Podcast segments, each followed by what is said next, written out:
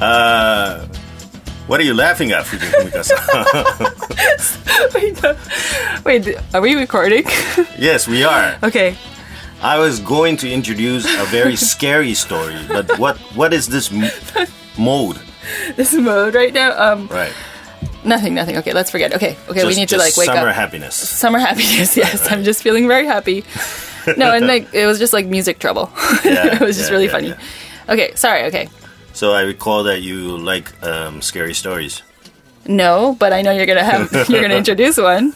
Right. So now, this one is very very scary. No, not not very very scary, but um, a bit. Uh, how would I say? Kimochiwarui. Um, disgusting. Disgusting. Gross. Uh, uh, a, a, little bit, bit gross. gross, yes. not, rather than scary. Mm-hmm, mm-hmm. Oh, okay. Is it like dead bodies and stuff like that? Mm, no, no, no, no. Okay. No. Okay. Let's just no. hear it. Okay.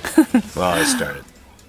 Now this is uh, starts uh, with an izakaya, which is like a, a drinking drinking place where they serve a bit of food, and uh, an old middle aged couple are doing this uh, shop, and uh, so it's not a big big shop. It's a very small shop, and uh, there are some customers coming in. And then one evening, an old man comes into the shop, and uh, the man is very very miserable looking, very ugly. He has few teeth, um, beard everywhere, um, very very skinny. So he comes in and says, uh, "Can I have half a cup of sake?" And the husband says, "Half a cup." And the old man says, "Yes, I I cannot drink that much, but uh, I would like half a cup." And the husband says, "Well, that's fine. Uh, I'll just charge you half." So he gives half a cup of sake, and the old man drinks the sake. And he drinks it very slowly, but uh, looking at him, the husband can tell that he really, really likes sake. So he just licks the cup around after he drank it. He enjoys half the cup sake.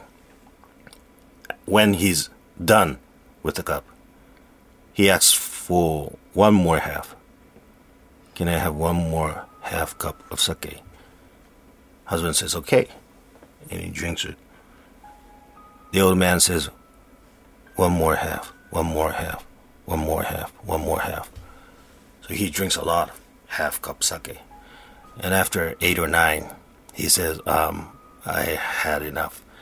This was very, very good sake. He's very, very drunk. And pays the money and goes outside. And the husband and wife is talking about the old man. Wow, he he, he was a, miserable looking man, and but he likes to drink a lot. And then husband finds a bag in the corner of the shop where the old man was sitting.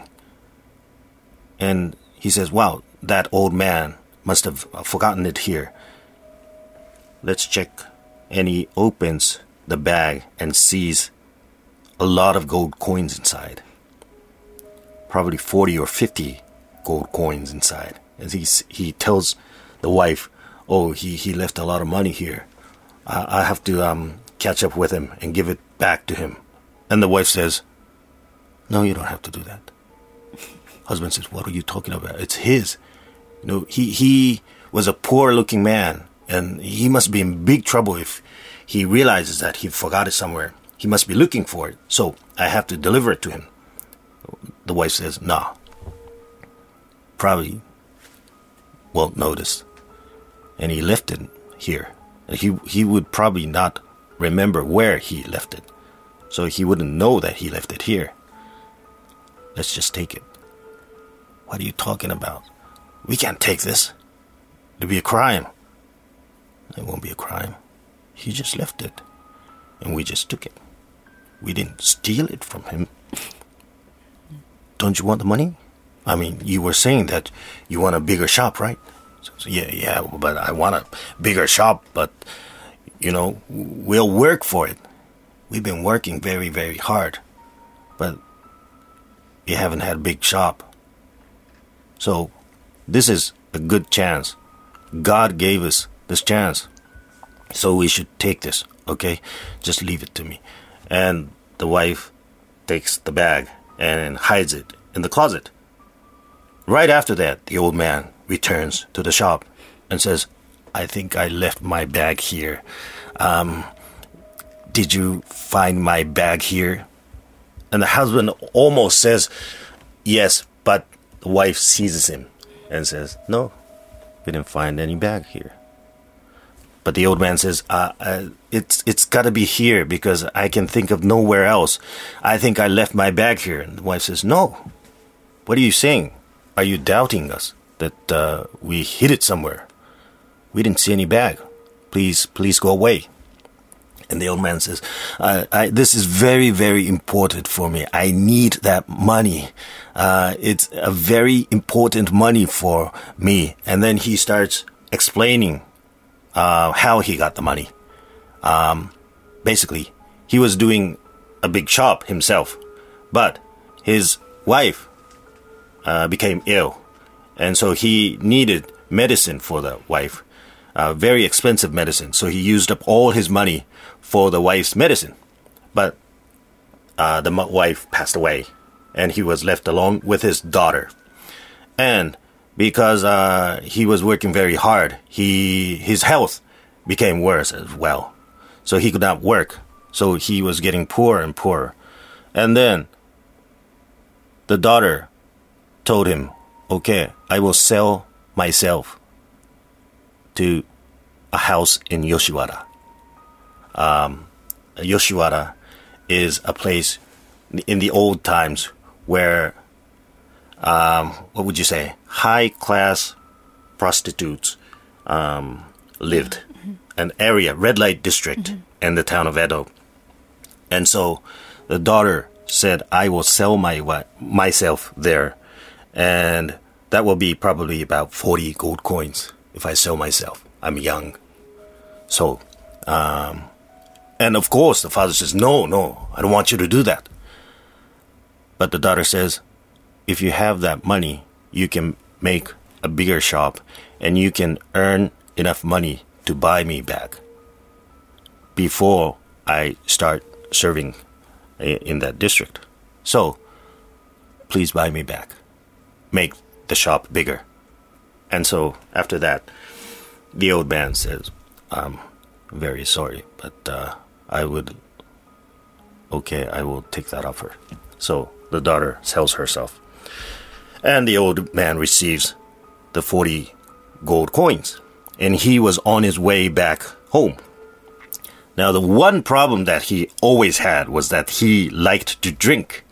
And he promised to himself that he would never drink again. But when he walked past the drinking shop, he smelled the smell of sake. And, and he thought to himself, okay, just one half cup would be okay. And he went inside the shop and asked for half cup. But he couldn't stop himself, so he, he drank eight half cup sake. He was drunk and he forgot his bag. And he realized it and he came back.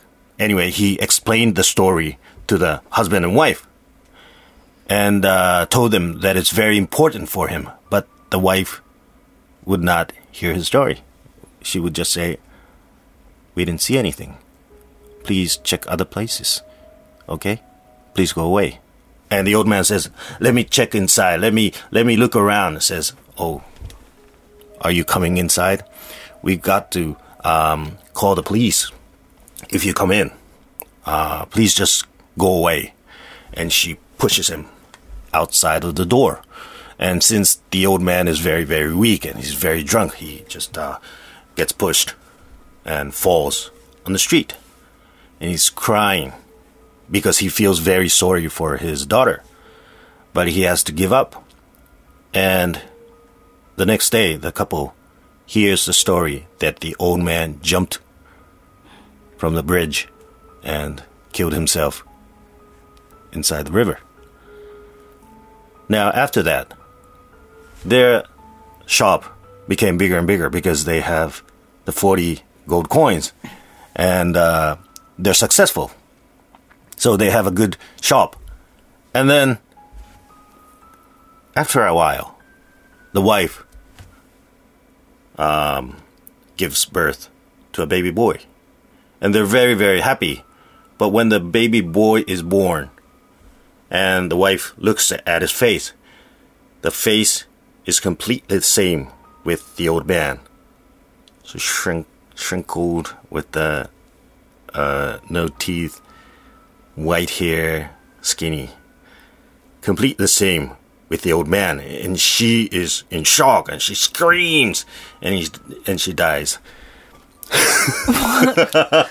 She's so surprised that she dies. So, the husband is left with the baby boy. So they they start living together. But then he has to ask for some uh, ladies to take care of the baby, right? So sleep with the baby at night. So he um, asks, uh, what do you call those those uh, ladies who take care of a baby, some kind of babysitter, uh, calls them. But everyone who comes uh, leaves after one night and says, oh, I, I, "This is too much for me." But the husband doesn't know what's happening, and then after a while, he decides to ask the the babysitter what's going on, and she says. Um, I cannot tell you this story because it's too scary. But uh, if you're curious, please sleep with the baby for a night. So the husband sleeps with the baby. In the middle of the night, he's sleeping. The baby wakes up all of a sudden and um, touches his face and checks if he's uh, breathing or if he's sleeping.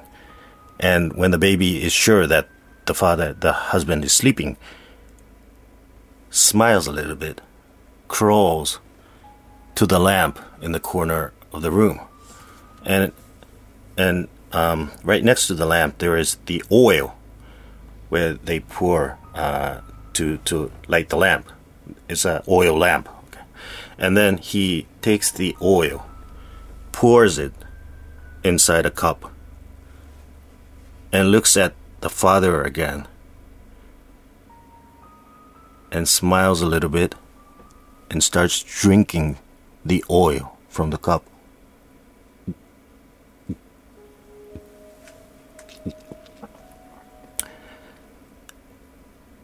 And then when he's done with the oil, he smiles again. And then the father cannot take it anymore. He just wakes up and then looks at the baby and says, You're that old man. What are you doing here? That old man, what are you doing here? And then the baby turns to the father, looks at him, smiles a little bit, and says, Give me one more half cup. And that's the end of the story. It wasn't actually that scary, Mm-hmm. but it was cute. it was cute. Yeah, I think I was expecting more scary. Right, That's why right. I wasn't as scared. If you had right. just told this as like a normal story, Mm-hmm, then I might have been scared. But Yeah. it's actually, It's kind of gross, though. Yeah, it's gross. It's gross. It's not scary. It's gross. Yeah. It's mm, it might come out in my dreams tonight though. that, like that little scary Yeah. faced baby. Yeah. Um, yeah. So do you actually do this one? What was this called? Mou hanbun. Mou hanbun. Oh, okay, okay. Mou hanbun. One half one, more. Another, one half more. Yeah. Oh, okay. It's a cute story. It's Wow. Well, I guess I mean not. Yeah, it's actually. No, it's not cute, but it's like not scary. Yeah. I mean, he get what they got what they deserve. Right, right, I don't right. feel like it's They did. yeah. So um I Anyways. guess uh, we're getting kicked out of this. Uh, yes, so right this now. was like a- actually a really short episode with you uh, introducing only Mou Hanbun, Mm-hmm. but um. We are being stared at outside the window, Okay. Mm-hmm. outside the door. So we need to finish this episode. We're so sorry that we have to make it really short. Um, we will make up for it next time. Yeah, I'll do a happier story in the autumn. Yes, in autumn. Yeah. But um, we'll see you again one more time in August That's before right. that. But um, um, so if any of you have any emails or anything, please mail us at rakugo at tfm.co.jp, r-a-k-u-g-o at tfm.co.jp. So that's all we have for today. Okay. Well, thank you very much for listening. And uh, we'll see you again in August. Bye bye. Bye.